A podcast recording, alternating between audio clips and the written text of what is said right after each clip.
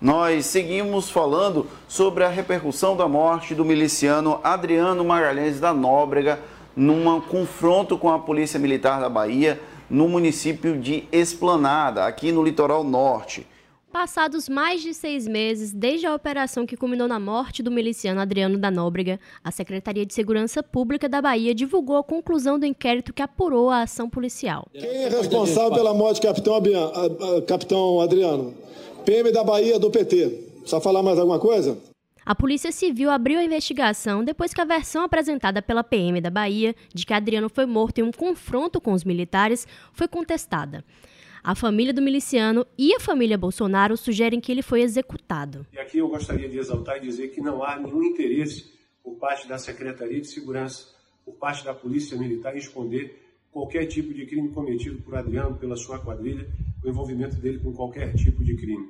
Mas gostaria que respeitasse sim o trabalho da nossa polícia e sim dignificar o trabalho e honradez dos policiais que foram lá se colocaram acima do perigo que estavam correndo para cumprir um mandado judicial e fazer com que essa pessoa fosse levada para o Rio de Janeiro para responder pelos seus processos.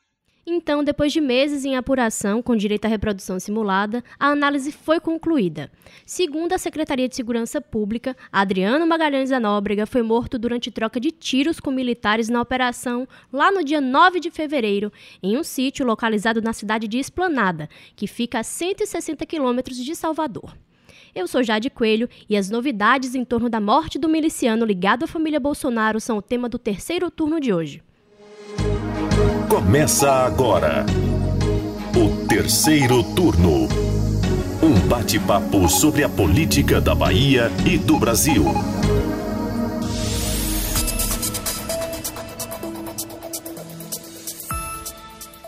Apresentam comigo o podcast de política do Bahia Notícias os repórteres do site Ailma Teixeira. Oi, oi. E Lucas Arraes. Olá.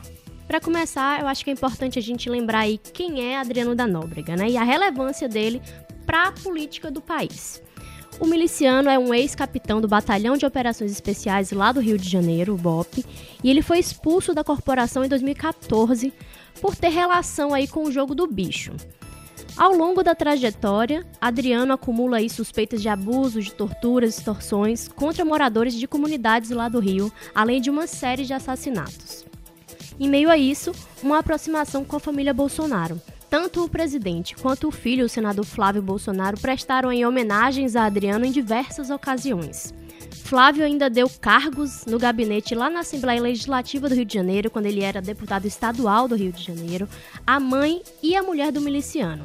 Anos depois, as investigações mostraram que ambas eram funcionárias fantasmas e que integravam um suposto esquema de rachadinha, que é aí quando há uma devolução dos salários.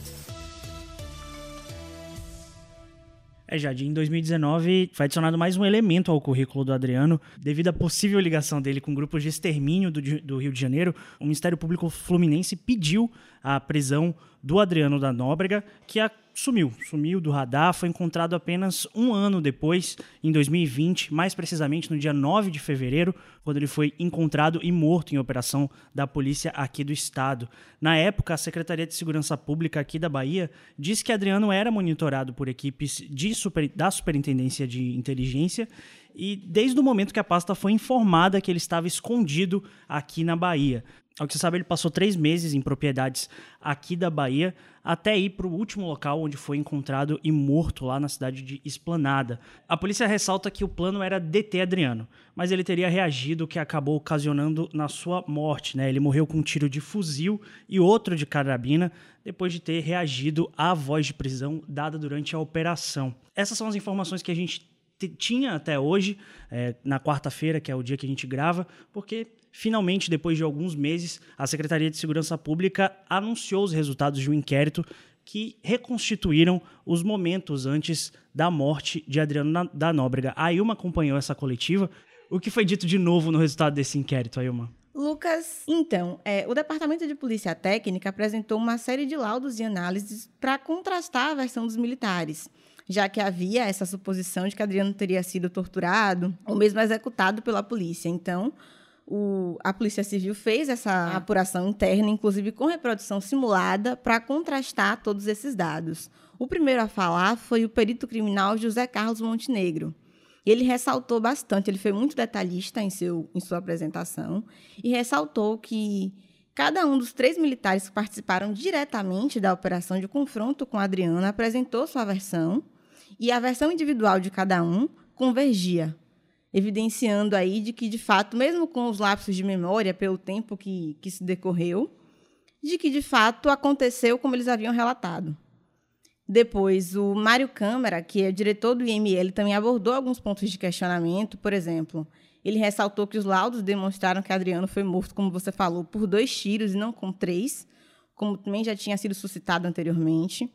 Disse que o ferimento na cabeça de Adriano, que sugeriram ter sido uma coronhada, na verdade, pode ter sido feito por uma quina. Ele tinha um móvel na sala, no imóvel onde ele, onde ele se escondia, então, com os tiros, ele caiu e aí essa queda, acreditam que pode ter ocasionado esse machucado na cabeça.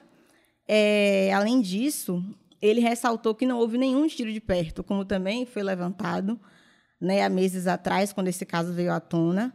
Ele explicou que um tiro de perto deixa certas marcas que não somem, o que não é o caso de Adriano. Inclusive, ele mostrou imagens muito fortes da, da perícia, o que ele disse que não, ter, não foi apresentado antes, porque acharam que não era adequado, mas circularam tantas imagens inadequadas e e imagens de outras pessoas tentando é, fazer referência ou simular que fosse ele, que então decidiram apresentar algumas imagens para a imprensa nessa coletiva feita hoje. Feita, no caso, na quarta-feira, dia que a gente grava esse podcast. Os achados médico-legais estão realmente em convergência com o laudo de local de ação violenta e com o laudo da reprodução simulada nós achamos na medicina legal, no laudo pericial, claros sinais de confronto, uma cena que indica um dinamicismo grande, é, sem nenhum sinal de tortura ou de execução. Então, vou falar de cada um desses aspectos. Lembrando que esse fato da, da troca de tiros, em especial, o momento do confronto, ele levou aí quatro ou cinco segundos para ter esses disparos todos aí, não foi mais que isso. Depois que o pessoal entrou e foi recebido a tiro dali, a ação durou ali no máximo cinco segundos, o resto foi o desenrolar, né? Então, entrando em alguns detalhes, a Secretaria de Segurança Pública apontou que a, a simulação feita mostrou que os policiais se posicionaram em frente ao portão principal do sítio, a 80 metros de onde Adriano estava, então, o tenente da operação anunciou em voz alta diversas vezes né, que ele ia entrar, pedindo para que Adriano se entregasse, o que, que não foi atendido, Adriano não respondeu, até que os agentes invadiram o imóvel e foram recebidos com tiros. Adriano teria efetuado sete disparos contra os militares, e então acabou sendo atingido por dois tiros e não resistiu. Também simularam o tempo de resposta da polícia à prestação de socorro. De acordo com a perícia, foram 12 minutos no total, do momento em que Adriano foi avisado da operação até que ele foi encaminhado para o socorro hospitalar, mas já não tinha condição de ser salvo. A defesa da família sustenta que o Adriano da Nóbrega teria sido executado. A viúva dele, inclusive, disse que dias antes do miliciano ser encontrado aqui no estado, ele ligou para o seu advogado, Paulo Emílio Cata Preta, é, dizendo que queriam matá-lo, assim procurando uma forma de queimar arquivo essa viúva que foi, inclusive, assessora parlamentar do senador Flávio Bolsonaro, enquanto deputado estadual na Assembleia Legislativa do Rio de Janeiro. Que, no caso, segundo o MP, ela ganhava como assessora, mas era funcionária fantasma. Bem pontual, Daíma. Outra coisa que vale pontuar é que Adriano foi pego com, como quem estava de sobreaviso. É, ele já tinha mudado de esconderijo um dia antes de ser encontrado em Esplanada e no local onde ele estava escondido foi encontrada uma mala, poucos pertences pessoais, como se ele já estivesse pronto para mudar de local outra vez. É, à época, uma apuração do Fantástico mostrou que ele ainda destruía celulares a cada ligação que ele fazia. Além disso, a PM apreendeu ali no lugar onde ele foi encontrado 13 aparelhos de telefone e quatro armas. Quem também endossou a versão da família de que ele foi executado foi, curiosamente, a família Bolsonaro. É, em mais de uma ocasião, o presidente Jair Bolsonaro sugeriu que Adriano foi assassinado e o seu filho, né, o Flávio Bolsonaro, chegou a compartilhar imagens nas redes sociais sugerindo que Adriano teria sido torturado. A hipótese de tortura foi descartada pelo próprio perito contratado pela família do miliciano. Isso é muito importante pontuar. O que fica de questão é qual é o interesse de tamanho envolvimento, mais do que o, o implícito, já que né, Flávio empregou pessoas ligadas a Adriano, da família Bolsonaro com esse caso. É, fica essa dúvida, né, Lucas, é sobre essa relação de Flávio e do presidente Jair Bolsonaro com o miliciano e com a família dele. Porque além dessas homenagens e das suspeitas em torno do esquema de rachadinha que a gente já citou aqui, recentemente o Ministério Público do Rio de Janeiro disse ter encontrado provas de que pessoas ligadas ao senador mantinham aí contato com Adriano enquanto ele estava foragido. Uma reportagem do portal UOL contou ainda que o miliciano teria participado da elaboração de um plano de fuga da família do ex-assessor de Flávio, Fabrício Queiroz, que está aí no noticiário o tempo inteiro, né? E que atualmente está em prisão domiciliar e que é apontado como o grande operador do esquema criminoso no gabinete de Flávio Bolsonaro, lá na Alerj. É, Jade, as relações entre essa turma são tão grandes que até o atual advogado de Fabrício Queiroz é o Paulo Emílio Catapreta, né? Que era o advogado de Adriano da Nóbrega. E Queiroz foi encontrado naquela propriedade do ex-advogado da família Bolsonaro, o Frederico Assef. Na época ainda advogado. Exatamente. Seja... A gente até fez uma nota nessa semana de que um relatório do COAF que o jornal o Globo teve acesso apontou que o Assef foi quem pagou o médico de Queiroz, né? É de conhecimento de que Queiroz tem um problema de saúde, né? Ele teve câncer, está fazendo tratamento. E a primeira consulta de Queiroz, quem pagou foi o ACEF. Um advogado desse até eu queria ter, na verdade. é advogado é anjo? É, boa, boa pergunta. Mas é realmente é de chamar atenção a ligação que a família Bolsonaro tem com o Adriano e a proximidade que casos e pessoas e personagens da milícia têm também com o Palácio do Planalto e o entorno do presidente como seus filhos. Mas as ligações que podem ser feitas aí, é, que chamam a atenção, não terminam por aí. E assim, uma outra informação também que mostra esse rolo entre essas figuras é que Adriano teria transferido 400 mil para contas de Queiroz. Né? Esse caso da rachadinha expôs as contas de Queiroz, então a cada dia a gente vai descobrindo mais repasses. E em meio a essas novidades, se descobriu que Adriano repassou 400 mil reais para a conta dele.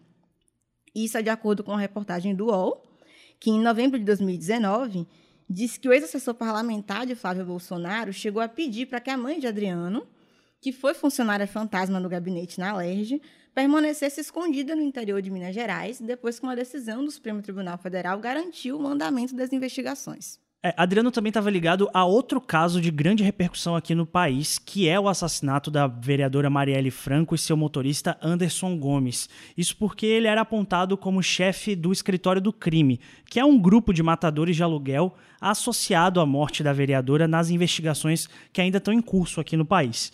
No entanto, como não foram encontrados indícios de que ele participou das execuções, Adriano nunca foi denunciado por esse crime. Bom, dando seguimento, eu queria só voltar um ponto também que ficou sobre a coletiva da, da Secretaria de Segurança Pública aqui da Bahia, porque Adriano da Nóbrega foi encontrado no sítio que pertence a um vereador lá da cidade, né, Gilcinho de Dedé. Bom, o que o inquérito mostra até agora é que o vereador não tem relação, não tinha contato com Adriano da Nóbrega. A gente vai continuar acompanhando esse caso, porque ainda ficaram muitas dúvidas, muitas questões a respeito do Adriano da Nóbrega. É, já eu acho que vale a gente pontuar também que, além de vereador lá em Esplanada, esse Gilcinho da Dedé, ele é irmão do deputado estadual Alex Lima, que também é vice-presidente aqui da Assembleia Legislativa da Bahia. Acho que é uma conexão que não diz muito, não diz nada, na verdade, mas é importante de ser lembrada. Terceiro turno.